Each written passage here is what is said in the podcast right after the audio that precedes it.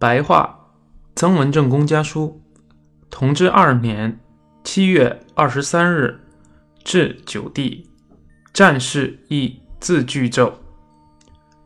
元帝左右，专人送来的信收到，知悉一切，所应该回复的分条列于下面。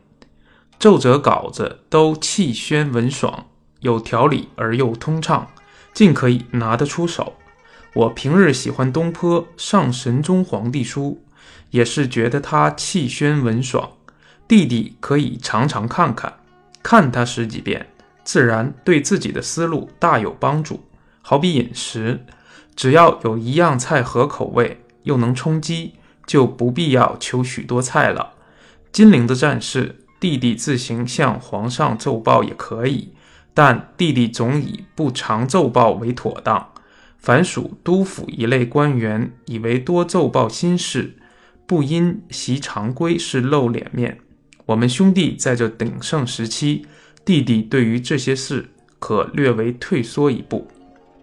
暴君仍旧要由大圣官进入孝陵卫，绝不可由下面绕过来。等过了中秋，弟弟的信一到，我另外通知暴君由南头进军。弟弟一下子增加几个营，与我平时的规模不符。然而敌人的势头下落的时候，要求合围是正该办的。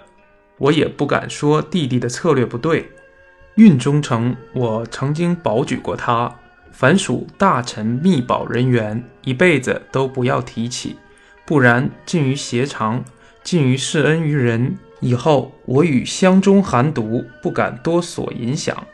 避免有挟常示恩的嫌疑，弟弟不适宜要求太后，避免尽欢结中的嫌疑。江心离物，下半年可望略为旺盛。然而我统帅的部队已近十万，就是发半饷也要三十万，想起来胆寒。弟弟那边的大米，除每月三千担以外，本日又解送四千担。